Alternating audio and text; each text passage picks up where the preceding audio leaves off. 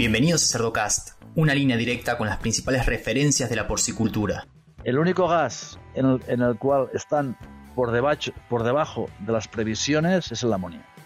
Metano, dióxido de nitroso y demás han cumplido más o menos lo que eh, habían previsto desde el 2005 y en el amoníaco no hemos sido capaces de bajar del nivel en el que estaba previsto. No tanto porque a nivel de granja se emita más, sino porque hemos incrementado la cabaña. Pero en el fondo, a nivel global, a nivel mundial, lo que importa es la cantidad de amoníaco que va a la atmósfera. Seguimos en las redes sociales y Spotify para tener acceso a información de calidad, continua y de acceso gratuito. Hola a todos, mi nombre es Leandro del Tufo y Cerdocast solo es posible gracias al apoyo de empresas innovadoras que creen la educación continua. Giga, la fusión de la sencillez y el alto desempeño. Novus International Inc., líder en soluciones nutricionales dirigidas por la ciencia. Provimi, Cargill, 35 años de experiencia en nutrición animal. Drown Nutrition, líder global en nutrición animal. Zoetis, el líder global en salud animal. DSM, nutrición y salud animal. Moldeando el futuro del cuidado de los cerdos.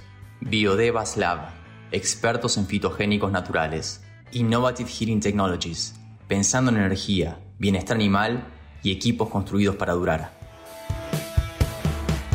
Hoy vamos a hablar de impacto ambiental y sostenibilidad en la industria porcina. Y para eso tengo la suerte de presentarles al ingeniero Daniel Babot. Daniel, buenas tardes, ¿cómo estás? buenas tardes. ¿Qué tal? ¿Todo bien por allí? Buenas tardes para vos, buenos días para mí. Muy bien por acá. Daniel, eh, como siempre me gustaría que te presentes y nos cuentes cómo fue tu trayectoria en la industria porcina. Bien, nada, pues la verdad es que aterricé en la industria porcina procedente de los rumiantes. Yo, bueno, soy y era hijo de un pueblo muy pequeño del Pirineo de aquí de, de, de, Lleida, de la provincia de Lleida de España, y en mi casa teníamos vacas, de vacas de leche y luego vacas de carne. Cuando fui a la universidad, pues quería continuar un poco trabajando en esa vía pero al final, ah, por cuestiones de la vida, se me encajó, digamos, de empezar con el porcino y por tanto he aprendido desde, los inicios en el área de porcino, llevo más de 25 años, digamos, aprendiendo y sigo aprendiendo, pero la verdad es que se me vino un poco sin haberlo previsto. Y una vez puestos en el camino, la verdad es que estoy disfrutando y estoy disfrutando un poco del aprendizaje. También es cierto que, en, aterricé en el porcino porque hace 20 años el porcino en España no era especialmente importante y por tanto a mí me relegaron de los rumiantes en la universidad un poco para dejarme lo que en ese momento pues era menos, menos atractivo, pero con el paso del tiempo ha resultado pues que las tornas se han cambiado y el sector porcino tiene un, un, interés estratégico a nivel nacional, a nivel regional y también a nivel mundial y por tanto disfrutando un poco de, de aprender cada día. Pues esa ha sido mi, mi introducción al área del porcino.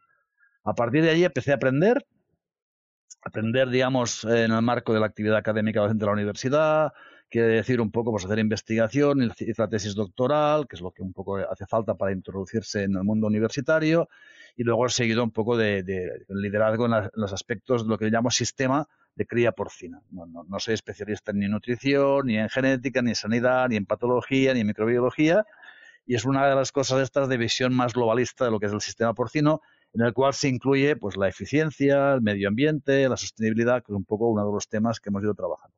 De, hecho, eh, haces parte de, un comité, de, un máster porcino ¿no? en producción y en, sanidad que ha formado muchísimos profesionales. Bueno, entre esas las cosas que he hecho en la universidad, yo creo que ha habido dos cosas en el ámbito de desarrollo de nueva actividad académica que para mí me honran a mí, a mí me, llenan, digamos, de, alegría. Una fue justamente la puesta en marcha del Máster en de Producción Porcina, que llevamos este año la edición 17, formando cada año entre 25 y 30 alumnos del ámbito nacional e internacional, bastantes de Latinoamérica, 5 o 6 cada año.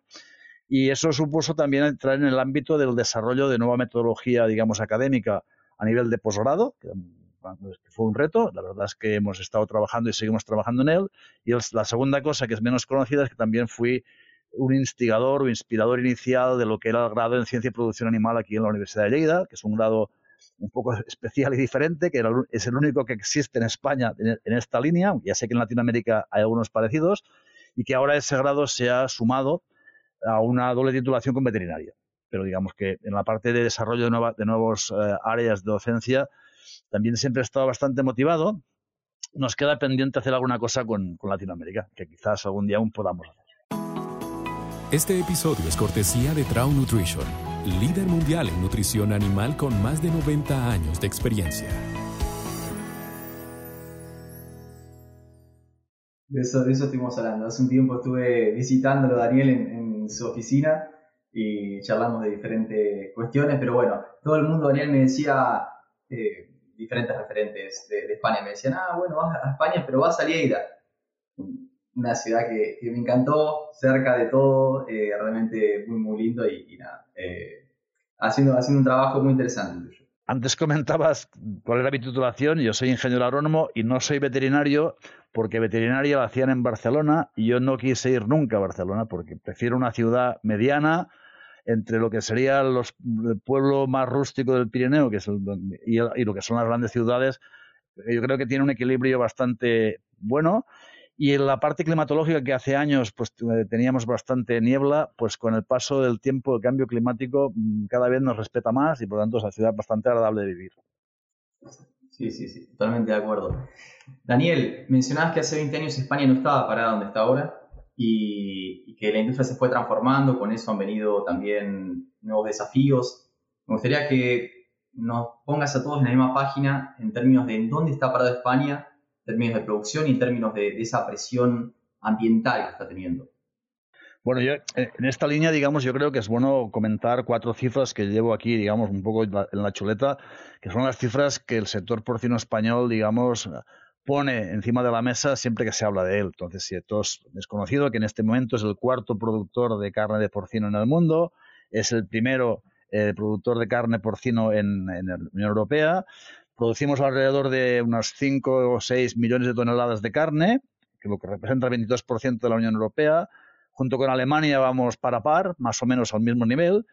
Eh, se sacrifican alrededor de 60 millones de cabezas de porcino al año y la evolución, en este sentido, ha sido de un incremento en España del 5% anual en los últimos 10 años. Esta evolución en incremento positivo quizás sea de los pocos países en Europa que la ha tenido. El resto de países o se mantienen estables o algunos van en leve, en leve decremento.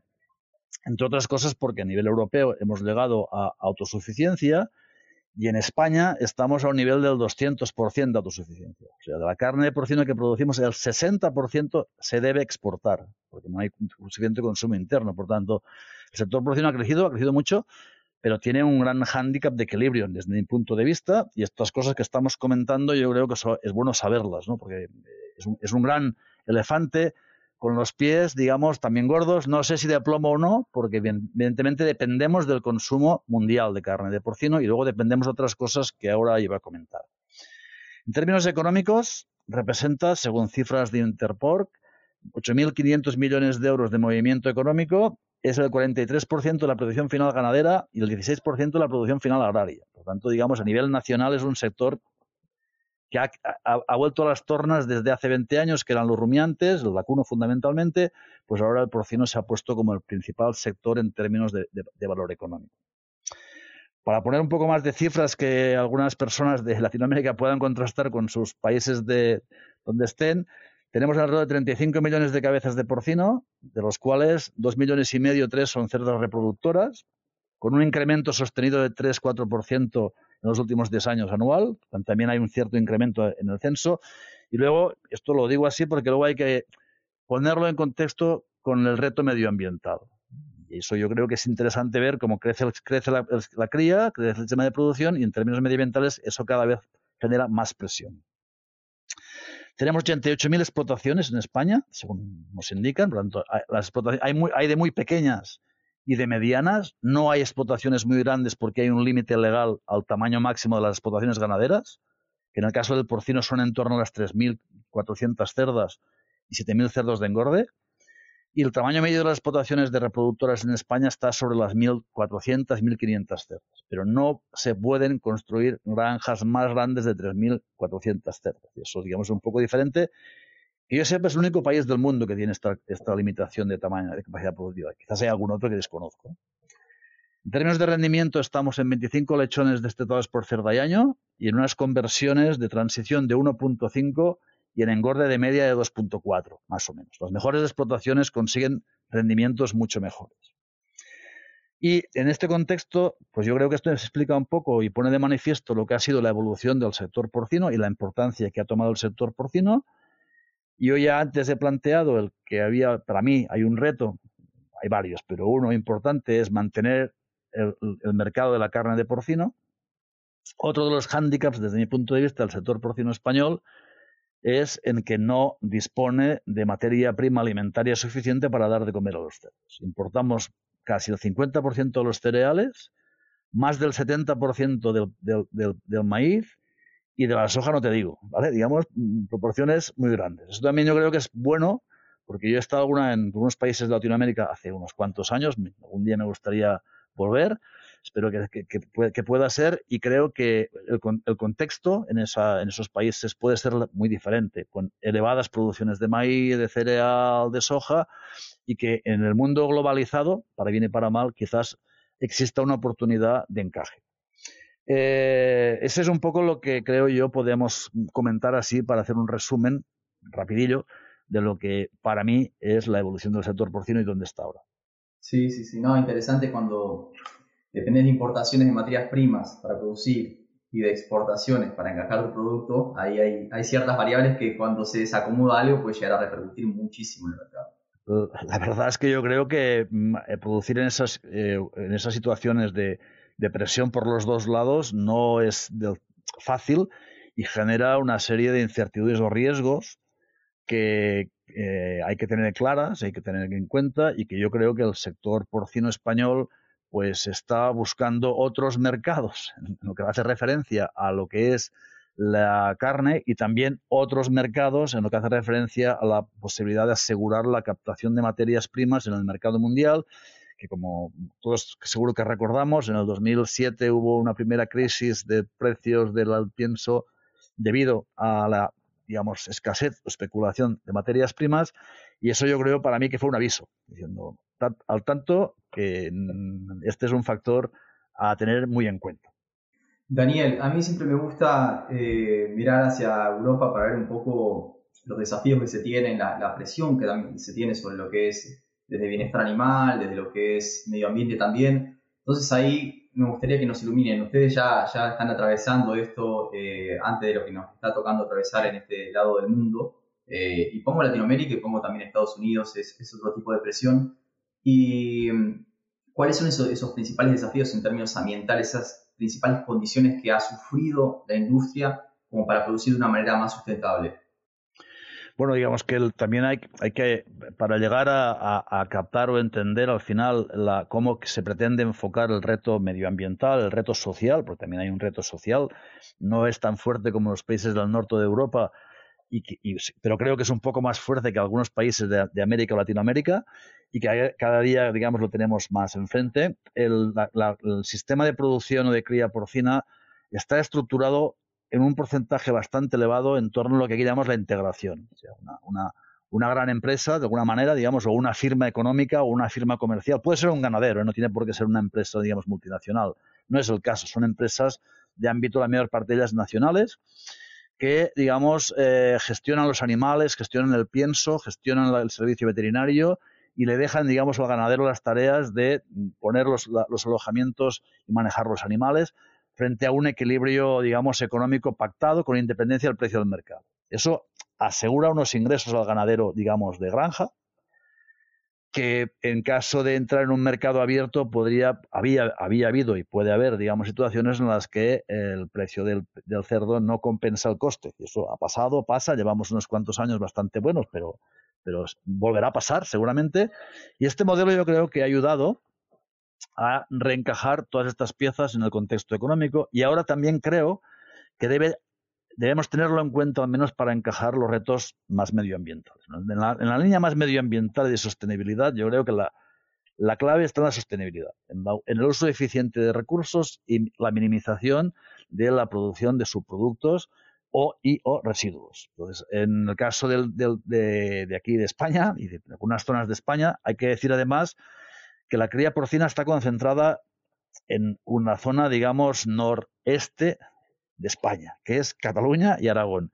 Y Lleida, digamos, aquí a 10 kilómetros tenemos el municipio de España con, más densidad de porcino, no sé si del mundo, pero de España seguro. porque digamos es, una, un, es un pueblo que se llama Alcarrás, que hay una gran cantidad de explotaciones de porcino. Eso hace que tengamos que gestionar, por un lado, los animales y por otro lado también todos los subproductos, en este caso las direcciones ganaderas. Y ese es un reto que en Europa y en España ya, se lleva años, digamos, trabajando, pero que sigue siendo un punto, digamos, difícil. Difícil porque, de otra manera, podríamos decir que hay, más hay menos tierra que estiércol, de forma resumida. Quiere decir que tenemos mucha más producción de, purines, que es la forma en que almacenamos eh, las direcciones de porcino, que tierras disponibles para aplicarlos como abono agrícola. Y en ese contexto, pues ya desde hace tiempo, digamos, eh, estamos sujetos a una normativa medioambiental de uso y aplicación de direcciones ganaderas en porcino de como máximo 170 kilos de nitrógeno por hectárea, referidos al nitrógeno, Luego se pasará al fósforo y más adelante pues, quizás se llegue al cobre o al zinc, otros minerales, pero ahora el, factor limitante oficial es el nitrógeno. Eso ha hecho que la gestión de la, digamos, de los purines como direcciones ganaderas se haya tenido que estar haciendo en un marco, digamos, de cierta sostenibilidad y de reequilibrio. Y que en zonas como la que estamos aquí no quede casi más remedio que hacer tratamientos para reducir la carga, digamos, no diría contaminante, la carga de nutrientes, el nitrógeno excedentario, el fósforo excedentario. Entonces, y ahí hay una, esa es una de las áreas en términos de presión y de encaje medioambiental que se lleva trabajando de forma activa durante más de 10 años. Exacto, sí, sí, sí, sí. No, y de hecho, a todos los que quieran profundizar en este tema, eh, también tenemos un episodio que grabamos con el doctor Javier Flotats, muy interesante, en el que él plantea cuatro escenarios diferentes y lo que se podría hacer en cada uno de ellos en función de, bueno, si no tiene tierra, si, tiene, digamos, algún tipo de asociación con algún agrónomo, etcétera. Así que recomendable. Sí, Xavier, Xavier Flotats fue profesor de aquí, de, la Universidad de Lleida, no sé si te lo dijo en su momento, ahora está en la Politécnica de Cataluña y es un compañero y amigo. Él trabajó desde muy pronto en el tema de tratamiento de purines. En nuestro caso, en nuestro grupo y yo mismo nos hemos dedicado más a trabajar en, el ámbito granja, en el ámbito de los animales, aunque también estamos haciendo algunas cosas en la parte de tratamiento. La, otra, digamos, reto en el contexto, digamos, medioambiental actual son las emisiones, las emisiones de gases de efecto invernadero y las emisiones de gases no de efecto contaminante como puede ser el amoníaco. Y ese es, uno de los retos en los que yo diría que estamos empezando a andar.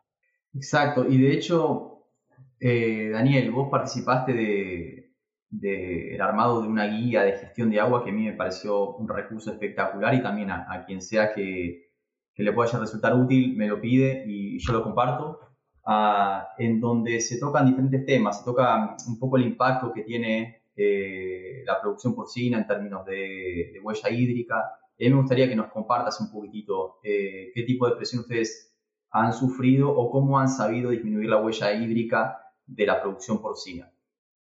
Bueno, en el, entorno este que estamos hablando, ya desde el principio el grupo de investigación en el que he estado trabajando nos, focalizamos un poco en el uso eficiente de recursos y como había mucha gente que trabajaba en nutrición y nosotros tampoco éramos muy especialistas en nutrición, pues empezamos con el agua, que no trabajaba nadie, y nos pusimos a trabajar con ella, porque entendemos que es un recurso igual de necesario.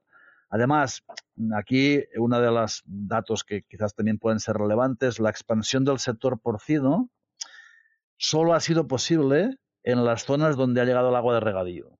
no, no, no, se puede llevar el pienso, se puede hacer energía eléctrica, pero llevar el agua para dar de beber a los animales no es una de las cosas que aquí, menos en España, se haya hecho, a menos que se haya llevado para otros temas. Toda la zona de semiárida de, de Aragón, que de aquí llamamos monegros, digamos, a medida que el riego ha ido avanzando en monegros, han ido avanzando las granjas de porcino. Por tanto, el factor agua es un factor también a tener en cuenta. Sin agua, yo diría que se pueden hacer pocas cosas. Ni porcino no se puede.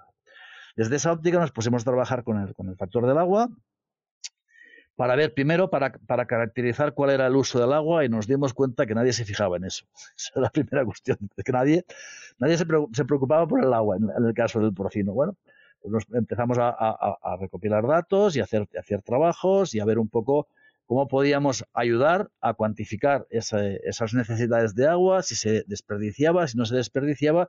Y finalmente, después de 10 años, pues hemos acabado con esta guía de, de, del uso del agua, en la cual se, plasma la huella hídrica, pero ha sido el esfuerzo de un trabajo de varias gente del equipo durante casi 10 años.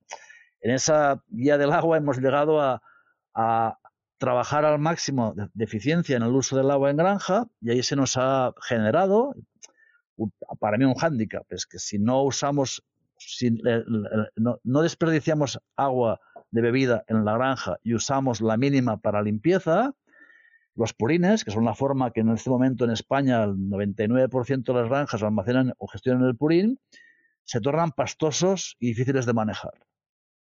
Bueno, y llega, llega un punto en que dices, bueno, si, si uso menos agua, luego, luego, la tengo que añadir para limpiar, pues no sé si estoy haciendo un gran negocio. Por tanto, hemos conseguido gestionar los engordes con usos mínimos de, de, de agua. Las fuentes, digamos, internacionales están entre 5 y 8 litros por animal en el parte de engorde y que aquí hemos llegado a 3, 4 litros de, uso, digamos, prácticamente solo biológico. Con lo cual, en, la, en, las, en, la, en, los purines solo está la fracción de orina, pero no hay agua, digamos, desperdiciada. Eso, nos ha, eso ha sido después de aplicar una serie de estrategias y en base a eso también, como tú comentabas, hemos llegado a hacer una estimación de huella hídrica que de forma más o menos resumida, aquí en España ahora necesitamos alrededor, de, son cifras bastante elevadas, de 4.400 litros por kilo de carne producida son muchos litros, pero son bastantes litros, pero de esos 4.400 litros de agua, solo el 1% la necesitamos en granja, que son 40 litros. El resto la necesitamos para producir el alimento de los animales.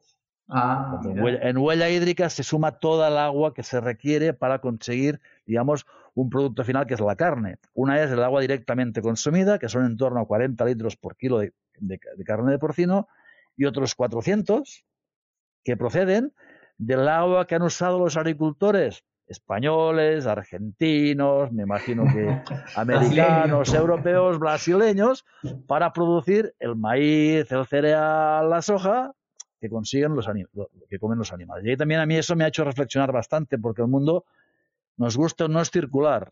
Bueno, en base a todo este, digamos, esfuerzo de 10 años de trabajo, al final, de, aparte de reducir la, el uso del agua o, o dar información a la ganadería española, eh, porcina, la cría porcina, de las posibilidades de reducción del uso del agua, pero yo creo que aún queda una, una asignatura pendiente y es que todo lo que está en la guía que comentábamos se, se aplique al más alto nivel.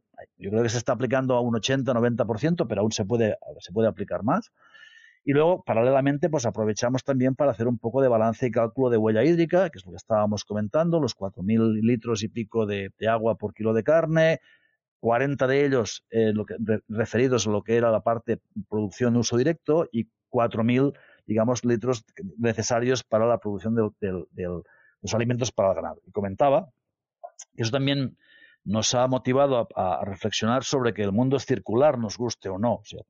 Vuelves, a, en círculo a retomar temas, digamos, relacionados. Ahora estábamos con el agua, hemos trabajado mucho con ella y una parte del agua, la mayor parte la usamos para la alimentación. Bien, perfecto. Pues eso es otra de las cosas que hemos ido avanzando introduciendo en el modelo, ¿no? Cómo, cómo somos más eficientes en el uso del pienso. Y estas son las líneas de trabajo que tenemos ahora, un poco en alimentación de precisión, innovación tecnológica, que nos tienen que ayudar a reducir el uso del agua y también a reducir, como luego comentaremos, el tema de las emisiones que está muy relacionado con el uso del nitrógeno. En términos de la, del uso del agua, los factores básicos, digamos, primero de todos es saber lo que gastas. Esto es como, como en la economía doméstica. Si no sabes lo que gastas, difícil puedes hacer una gestión de los recursos económicos. Por lo tanto, lo primero que se puede recomendar a la, a la, a ganadería porcina, digamos, española y de, es que, bueno, que, que, se, que se preocupe, que se plantee si gasta poco, si gasta mucho, dónde la gasta, por qué la gasta.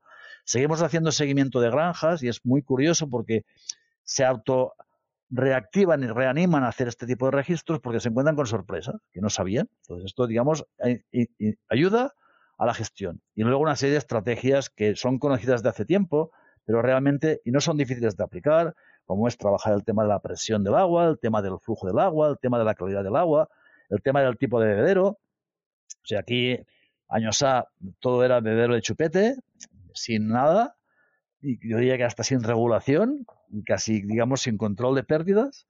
Eso, digamos, ha pasado la historia. Ahora el 90% o más del 90% de los, de los sistemas de distribución de agua son, en lo que hace referencia a agua por sí solo, son bebederos de cazoleta. También hay que decir que no todas las cazoletas sirven. Hay cazoletas en las cuales se han diseñado pensando en reducir el uso del agua y otras que simplemente son de adorno. Las de adorno quedan muy bien en la pared, pero digamos en términos de uso del agua no ayudan mucho. En la guía explicamos un poco los detalles de cómo se debe diseñar una, una cazoleta para cumplir unos mínimos y luego si uno hace esto, utiliza bien, digamos, los flujos de agua y las presiones, puede conseguir, digamos, reducciones importantes. Y luego, en lo que, cuando hay, eh, hay sistemas de distribución de agua combinada con el sistema de comida, lo que llamamos alimentación seco-húmedo, ya sea con comederos o hecho manual, es importante la regulación, la proporción de agua, agua pienso, y también es importante no sustituir del todo, digamos, los sistemas de regulación de agua pienso y mantener puntos de agua directa eh, de, mínima, de máxima eficiencia en la granja, para que los animales en ningún, en ningún caso pasen sed, pero también para que los animales en ningún caso desperdicien agua que no hace falta. Entonces, esas son un poco las cuatro cosas que se puede decir. No son excepcionales, no, pero si uno si las se, aplican y se pueden aplicar, pues dan resultados espectaculares. Excelente. ¿Esos resultados son solamente en términos de eh, uso eficiente del agua o también hablamos de productividad? Bueno, los, estudios que hicimos, por supuesto, todos los que estuvimos haciendo, era, medíamos la productividad en términos de ganancia media diaria, conversión. Todo, se puede llegar a conseguir una máxima eficiencia en términos de, productividad sin, digamos, desperdiciar agua. Ese es el punto de equilibrio. Ese punto de equilibrio requiere que el animal tenga agua suficiente en, puntos de distribución y a voluntad para, poder beber toda la que le haga falta.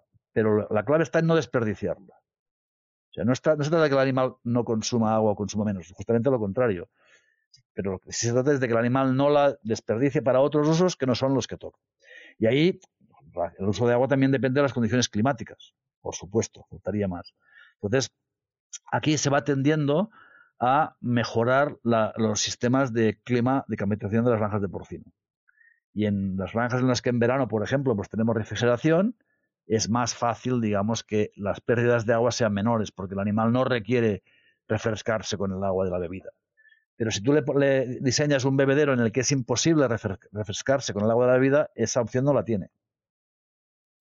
Y a no ser que entres en, zonas de temperatura, digamos, ya críticas, el rendimiento no se va a ver afectado si lo haces bien.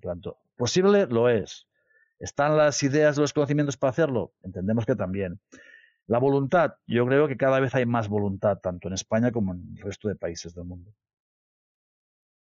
Sí, sí, sí. Hay, una, tendencia en algunos países eh, o una curiosidad creciente en cuanto a la posibilidad de retirar los bebederos accesorios y dejar solamente los comederos seco húmedos, ¿no? Entonces me llegan diferentes eh, preguntas, ¿no? De muchas personas de la audiencia, otros profesionales con los que trabajamos en, el momento en la industria, de, che, ¿no es muy riesgoso hacer esto, sacar esos bebederos accesorios? Porque de repente es completamente multifactorial lo que pasa entre una granja, ¿no? Hablamos desde rangos de temperatura diferentes, hablamos de que puede haber cerdos dominantes que usan esos bebederos húmedos para, eh, para refrescarse y no dejan a otros cerdos cubrir sus necesidades básicas.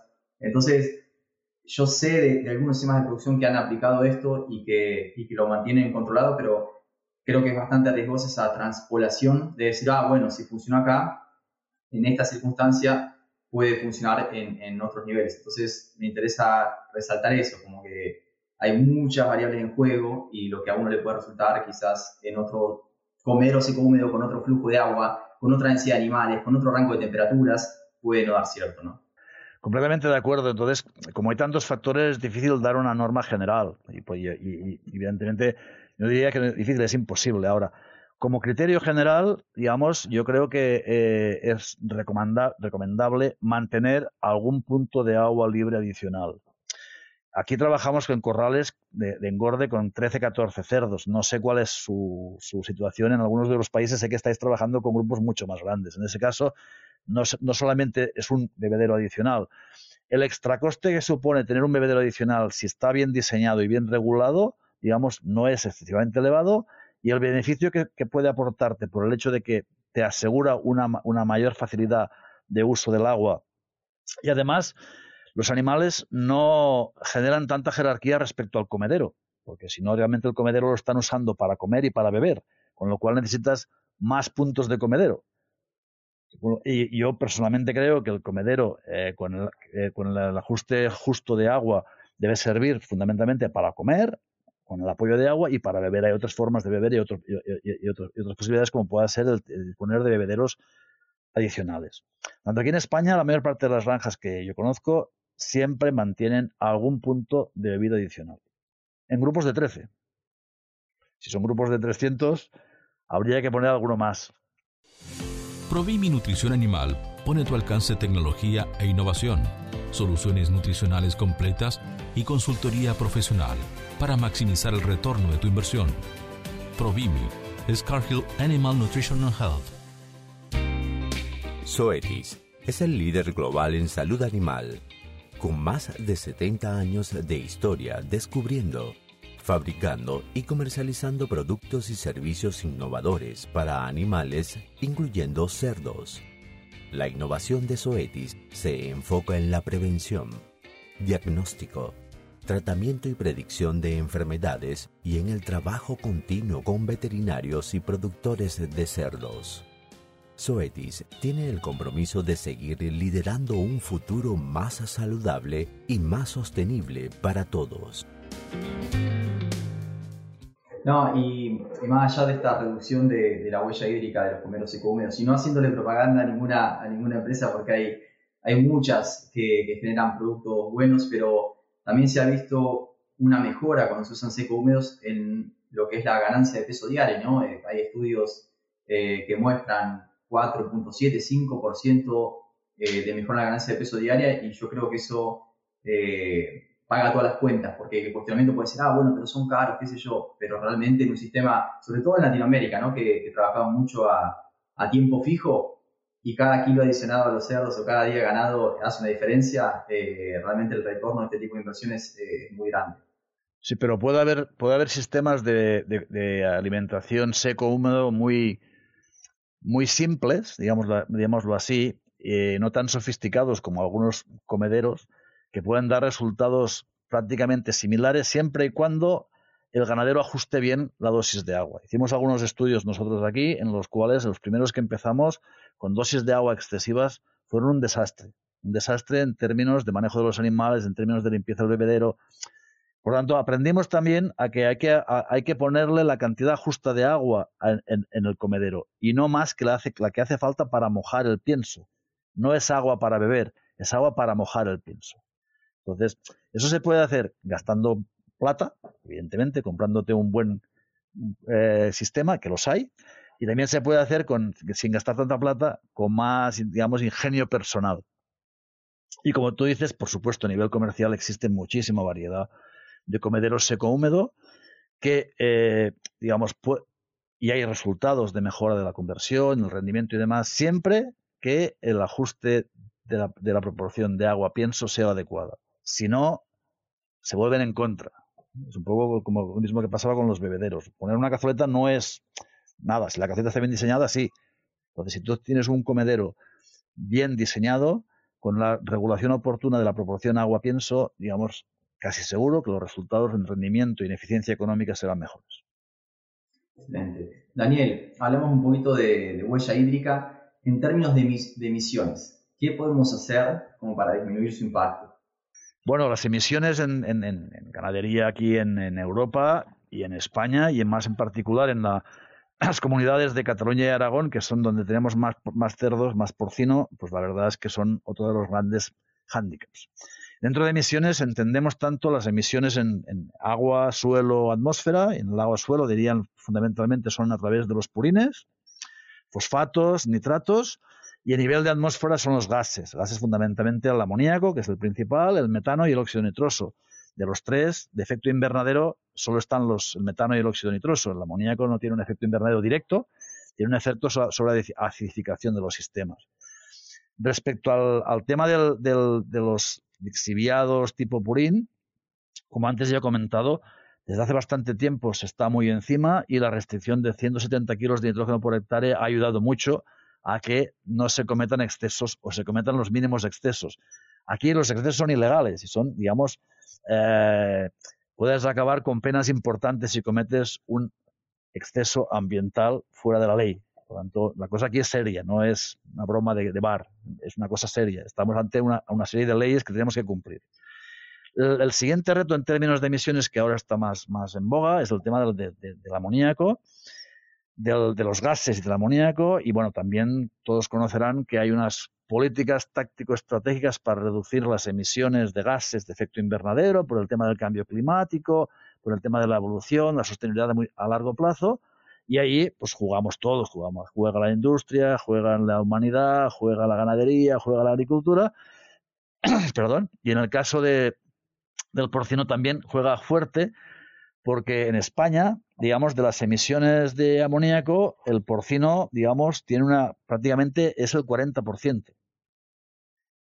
Por lo tanto, eso son mucha cantidad, no tanto porque cada cerdo emita mucho, sino porque, como antes ya hemos comentado, la cabaña de porcino ha crecido mucho. Las emisiones sean eh, globales, en términos de balance, se han incrementado, según cifras del Ministerio, un 0,7% desde el 2005, cuando el compromiso era reducirlas un 3% y, por tanto, como os podéis imaginar, la Administración, el Ministerio, tanto nacional como de las comunidades autónomas, están muy recelosos y atentos en todo lo que se está haciendo en términos de emisiones de gases. Hace años estaban muy atentos en términos de emisiones tipo Purín y ahora están muy activos en los términos de emisiones de gases porque tienen un compromiso general a nivel europeo, a nivel mundial, de reducción de los gases de efecto invernadero y en general de todos los gases. Eh, el, Ministerio evalúa unos inventarios en los cuales también participamos con ellos en la parte más metodológica, pero uno de sus resultados de evolución de, balance, el único gas en el, cual están por debajo, por debajo de las previsiones es el amoníaco. Metano, dióxido nitroso y demás han cumplido más o menos lo que eh, habían previsto desde el 2005 y en el amoníaco no hemos sido capaces de bajar del nivel en el que estaba previsto. No tanto porque a nivel de granja se emita más, sino porque hemos incrementado la cabaña. Pero en el fondo, a nivel global, a nivel mundial, lo que importa es la cantidad de amoníaco que va a la atmósfera. Y en ese sentido, pues el incremento de emisiones que antes he comentado, pues es así, aunque a nivel de, de granja hemos tendido a reducir. ¿Qué podemos hacer a ese nivel? Como antes, Primero de todo es saber qué estamos emitiendo. Y eso no es tan fácil, porque en el agua, bueno, pues pones un contador de agua, lo cuentas de alguna manera, bueno, eso ahí es bastante, eh, fue bastante sencillo. En el caso de los gases, yo dije que llevamos 10 años intentando ajustar metodología para estimar bien las emisiones reales en granja. Eso quiere decir trabajar a fondo los balances de nutrientes y si nos fijamos en el amoníaco, los, balances de nitrógeno. Entonces, eso ha sido el trabajo de los últimos 10 años monitorizando, sensorizando tanto lo que es la concentración de amoníaco, en este caso, de gases en, el galpón o en la granja, como la parte de emisión derivada de la ventilación, porque al final el amoníaco va a la atmósfera porque ventilamos. Entonces, eso ha sido un reto. Ahora tenemos algunas estimaciones, digamos, de, esos balances, que podemos comentar algunas cifras. Creo que son interesantes porque no encajan con los modelos referenciales que se han estado aplicando hasta ahora y no sé si son buenas o malas, pero al menos no encajan. No encajan y ahora comento un poco por qué. En, los balances que hemos estado haciendo, nuestro cerdo, nuestro cerdo de engorde, come unos 4 kilos y medio de nitrógeno al año, al año, en el periodo de crecimiento, 20 a 100 kilos. De esos 4 kilos, 4 kilos y medio, 2,3, 2,4 van al purín, que es un 53%. A la carne, en nuestro caso, van 2,06, que es un 47%. Cuanto las referencias bibliográficas, digamos, más antiguas, cifraban esta retención en no más de un 35%. Entonces, esto es una de las cosas que estamos apuntando por dónde, va la, por dónde van las vías, pero que hay que ratificar, volver a recoger más información y asegurar que realmente la retención de nutrientes por parte de las líneas genéticas mejoradas es mejor. Yo no lo dudo, ¿eh? No sé si es un 47 o un 45 o un 43, eso no, lo puedo asegurar, pero estoy seguro que las líneas genéticas han mejorado la retención de nutrientes por dos cosas, por genética y por mejora de la alimentación. Entonces, estas cifras nos están dando, pero a nivel de balance no es lo mismo retener un 30 que retener un 40. Son cifras completamente diferentes. Y esto es una de las cosas que estamos intentando argumentar a nivel del Ministerio y a nivel de la metodología de balances en base a datos objetivos de rendimiento a la canal de los animales y de eh, porcentaje de magro de estas canales. Es otro de, de, los, de, los, aspectos que estamos integrando en términos de información a ese contexto de evaluación de las emisiones en términos de balance. Finalmente, en términos de emisiones en granja, medidas directamente con sensores, hemos estimado entre un 26 y un 38% de emisiones. Fijaros que hay un rango muy grande. 26, 38%. Quiere decir que depende de cómo hagas las cosas. Verano, invierno, más ventilación, menos ventilación. Hemos estado estudiando un poco también estos factores. El primero que nos pusimos a estudiar fue el efecto del nivel de ventilación. En general, cuanto más ventilas, más limpia es la nave y más emites. En general.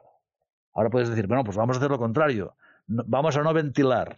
No ventilamos, no sacas tanto aire al exterior, emites menos, vas aumentando la concentración, en este caso de amoníaco en la granja, hasta un punto en que afecta a los animales. Y afecta, y, hicimos estudios en los cuales afectaba el rendimiento, afectaba la conversión, afectaba, digamos, el crecimiento.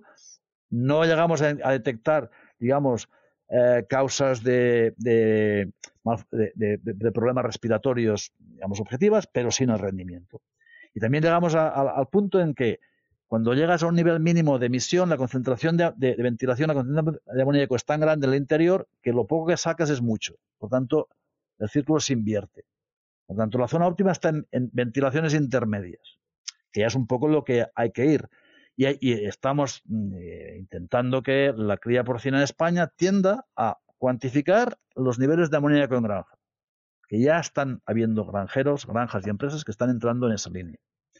Una vez sabes, conoces el nivel de amoníaco, ya puedes tener una referencia adicional a la ventilación que no es solamente la temperatura, sino es el nivel de gases, CO2 y amoníaco.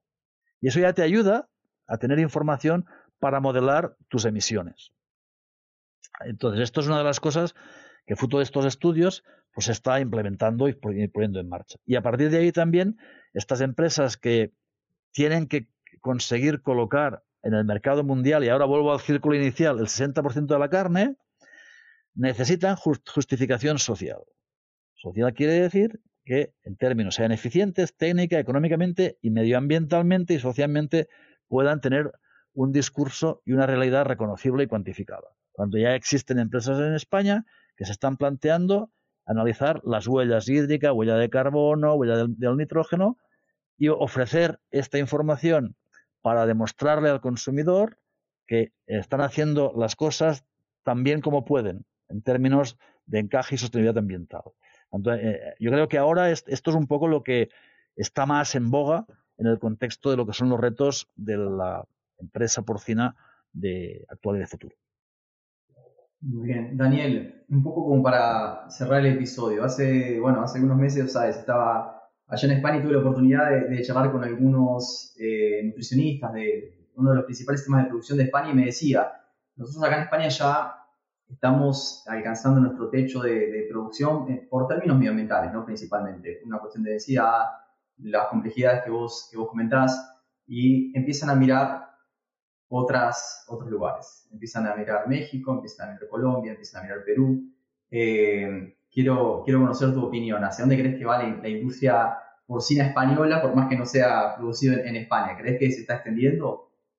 Sí, bueno, yo, yo me consta, como tú también te consta, digamos que viendo que a nivel de España estamos llevando a unos puntos de equilibrio, yo diría que tanto, medioambiental como social.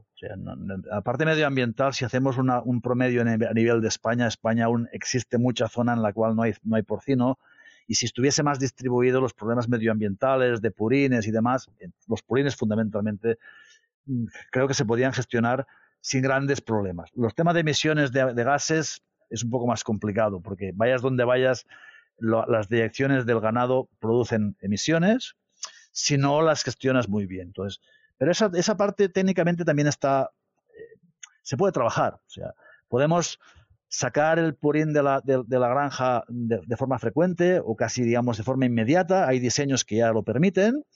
Podemos almacenar el purín en balsas, digamos, cubiertas o completamente cerradas y podemos gestionar los gases que se producen en esas balsas, de forma que, si hacemos todo eso bien, costará lo que cueste ¿eh? en términos económicos. Si hacemos todo eso bien, en términos de emisiones también podríamos controlarlo. Pero llega, yo creo que todo esto, el hándicap final está en que, como antes he dicho, somos autosuficientes en un 200%.